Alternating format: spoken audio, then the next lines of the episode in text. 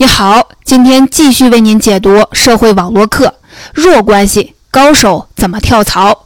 在开始今天的内容之前，我想问你一个问题：如果你想找一份工作，最有效的办法是什么？上招聘网站投简历吗？还是到招聘会去争取一个面试的机会？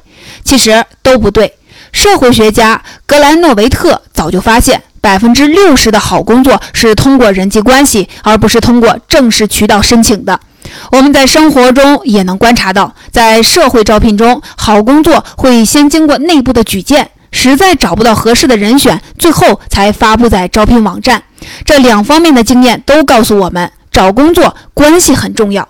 那么，什么样的关系能为我们带来更好的工作呢？强关系和弱关系。这一讲我们接着讲连接。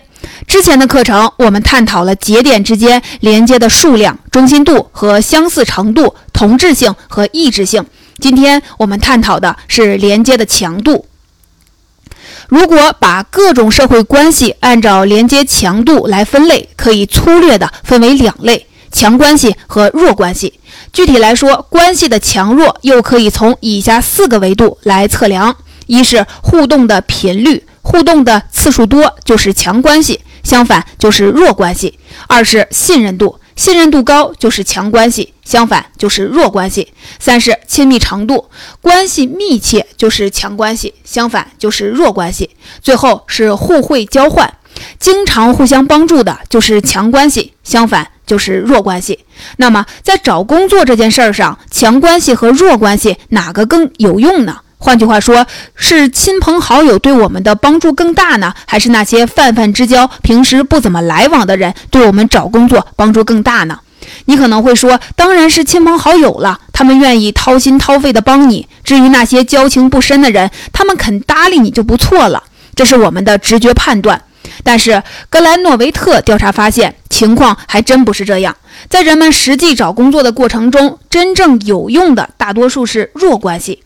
他们是那些你不经常见面的人，他们不在你最频繁接触的社会圈子里，而且通过他们找到的工作与通过强关系找到的工作相比，不仅薪水更多，职位更好，工作满意度也更高。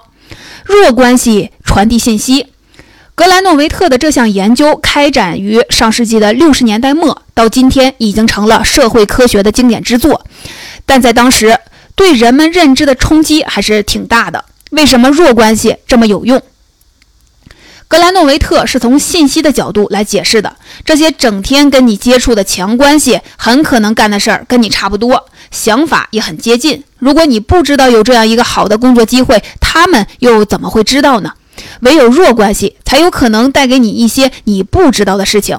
就好比两个人，当他们是弱关系时，他们的朋友圈子重叠度就很小，就能在信息上互通有无。关系越强，朋友圈子的重叠度就越大，互相之间可用的信息就越少。所以，弱关系的真正价值是把不同的社交圈子连接起来，从圈外给你提供有用的信息。你可能会问，弱关系的优势是不是关系数量带来的呢？我们每个认认识的绝大多数人都是弱关系，强关系只是少数。如果让所有认识的人每人给我们一条工作信息，最后有用的这条信息，当然有更大的可能性来自弱关系。格兰诺维特解释说，强关系和弱关系跟我们交流的次数相差极大。我们跟强关系之间交流的信息要远远多于弱关系，因此来自弱关系的信息总量可能并不比强关系多。弱关系之所以重要，是因为它传递有价值信息的比例更大。Facebook 的数据团队有一项研究就表明，虽然人们重视强关系，但人们的大部分新知识还是来自弱关系。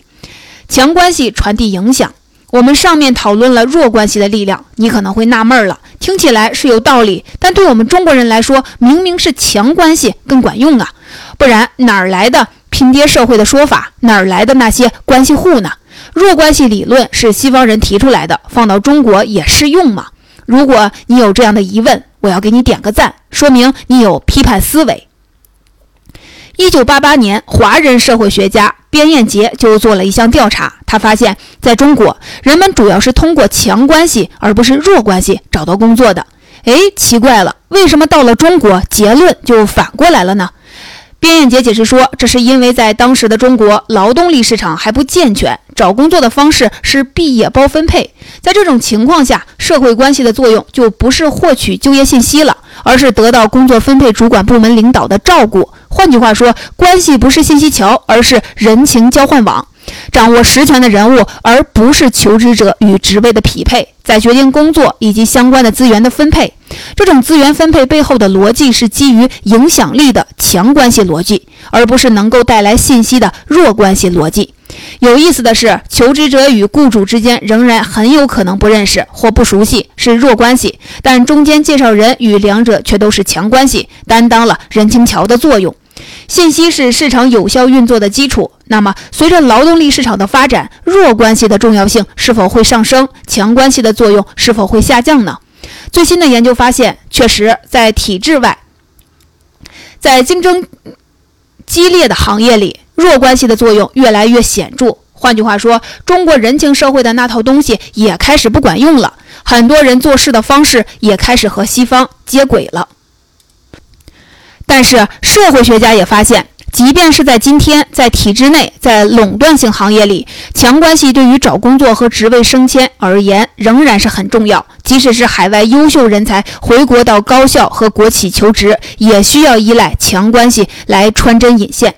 这也能解释一个现象。前些年，不少年轻人逃离北上广，几年之后又回来了，这是为什么？一个很重要的原因就是小城市里的好工作、好职位就那些，基本上都被强关系占去了。在这样一个靠人情、靠背景分配机会的劳动力市场里，强关系仍然重要。你看，中国学者的发现和西方学者的理论并不矛盾，甚至因为中国学者的贡献，加深了我们对弱关系理解理论的理解。我们其实可以用一句话来概括两者之间的关系，那就是强关系传递影响，弱关系传递信息。后来更多的研究验证了这一结论，包括在社交网络平台上，比如《自然》杂志就发表了一篇论文，说在美国大选中，投票率低一直是一个头疼的问题。那么，怎么提高投票率呢？论文作者和 Facebook 公司合作，以六千一百万名用户为研究对象，做了一个实验。实验内容是给用户推送了一则消息，告诉他你的 Facebook 好友在美国国会选举中投票了，你是不是也应该去投个票呀？结果是什么呢？参与投票的人比以往多了整整三十四万人，效果非常的好。这三十四万人有什么特征呢？有意思的地方来了，那就是影响他们投票行为的都是强关系。换句话说，你只要按照用户间互动的频率对强关系和弱关系做一个划分，就会发现，虽然强关系在 Facebook 的所有好友关系中只占到百分之七，但就是这百分之七贡献了几乎所有新增的投票行为。这说明，只有强关系才能传递有效的影响，而弱关系就做不到这一点。回到今天一开始提出的问题，高手是怎么跳槽的呢？答案是先通过弱关系广泛获取信息，再利用强关系施加影响，这样你就有更多的机会获得一份理想的工作。总结一下今天讲的内容。今天我们介绍了一个著名的概念——强关系和弱关系。提出这个概念的是著名社会学家格兰诺维特。他发现弱关系能够给个人带来更多的信息和机会，因此，不管你是想学点东西，还是找工作，或者是创业，你都应该走出去追求弱关系。但是在不健全的劳动力市场里，强关系在工作分配和升迁上起到了核心作用。用一句话总结就是：强关系传递影响。弱关系传递信息。最后给您留下一个思考题：在全球化、信息化和现代化的今天，中国传统社会的关系发生了怎样的变化？对你的生活产生了什么影响？下一讲我们将讨论小世界现象。咱们下次见。小世界，世界到底有多大？今天我们继续讲连接。我们先从一个问题开始：怎么衡量一个网络的大小？判断一个网络是大还是小的依据是什么呢？你可能会说，这还不简单，看网络中节点的数量呗，节点越多，网络就越大。但是我们的生活经验并不是这样。你应该碰到过这样的情况：和一个人初次见面，一交谈就发现你们居然有共同的朋友，所以我们经常感慨地说：“这个世界真小呀。”你看，网络是大还是小，决定我们的真实感受的不是节点的数量，而是节点之间的距离。距离是网络科学的一个基础的概念，指的是网络中任意两个节点之间的最短路径。在一个村庄里，人和人互相都认识，那么这个网络节点之间的平均距离就是一，也就是说，每个人都可以和其他人直接产生联系。而在大城市里，到处都是陌生人，你如果随机指定一个人，我要找到他，就可能要通过好几个人才能联系上，这个网络节点之间的平均距离就大得多。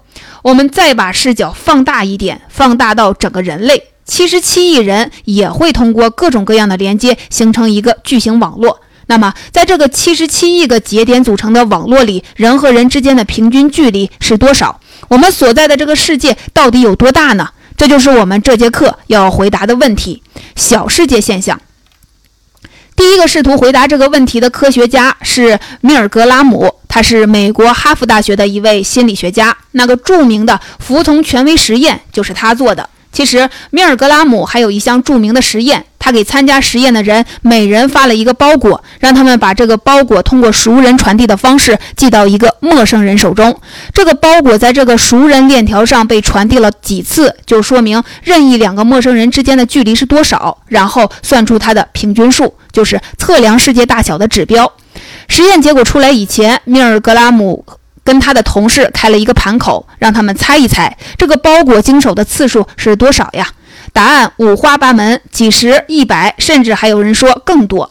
但是实验结果出乎大家的意料，这些成功寄到目的地的包裹中，最短的只用了一个中间人，最多的也就转手了十来个人。总体来看呢，经过中间人的中位数是五点二，也就是说转手六次就寄到了。这个数字远远低于最初的猜测，所以米尔格拉姆就发出了那个著名的感叹：“世界真小啊！”这就是小世界现象。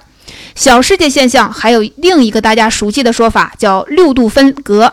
在小世界实验的二十多年后，美国剧作家约翰·格维尔在一九九零年写了一部话剧，就叫做《六度分隔》。剧中的一句台词是这说的：“据说这个世界上……”任意两个人之间相隔六个人，所以在我们和其他人之间存在着六度分隔。听到这里，你可能发现这位剧作家在理解上的一个小错误。如果网络中两个人的距离是六步的话，那么中间是隔了五个，而不是六个中间人。这个区别你应该记住，因为在很多关于小世界现象和六度分隔的讨论中，人们常常把这一点搞混了，甚至包括某些著名学者。而在你听了今天的课后，就会有不同的误解了。从六度分隔到十九度分隔，那么六度分隔的发现是一个偶然吗？这个数字能被重复的验证吗？二零零二年，社会学家邓肯瓦茨决定重复米尔格朗姆的实验设计，因为这个时候有了互联网，有了电子邮件，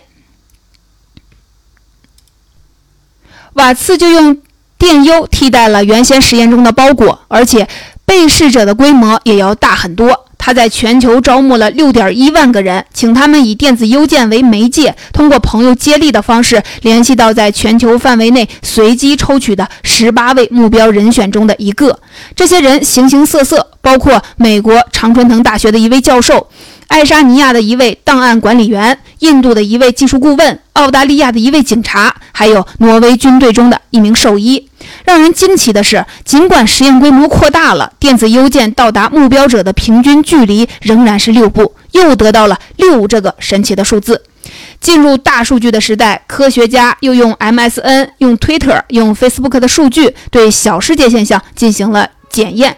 发现虽然距离有所减少，但结论仍然成立。Twitter 有三亿用户，任意两个用户之间平均距离是四点六七。Facebook 有二十亿用户，是世界上最大的社交网络，但是任意两个用户之间平均距离是四点七四。迄今为止，最大的人造网络是万维网，万维网上有一万亿个网页。但是从任意一个网页跳转到另一个指定的网页，平均只需要经过十九次的点击。这两个数字是不是让你感到意外？按照直觉，网络规模越大，节点数量越多，点和点之间的距离就越远。但实际上，节点数量从几千到几百万，再到十几亿，甚至上万亿，节点之间的距离也就从几步增加到了十几步而已。